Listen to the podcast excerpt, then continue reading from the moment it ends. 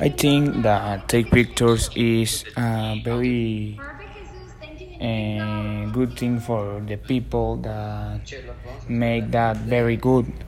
Because if I take a picture but the picture is bad I can I can be a photograph. Uh, and also I don't like to take pictures because I think that isn't uh, very fun for me.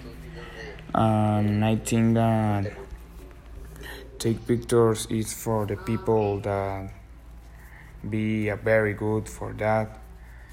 And also I only take pictures for me and like in my vacations of my family and of me and like in the beach in a place of Canada, Estados Unidos, United States.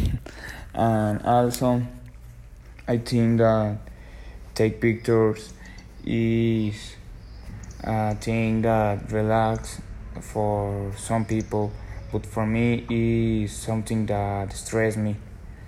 But it's a good thing also. And i take pictures also of my sister.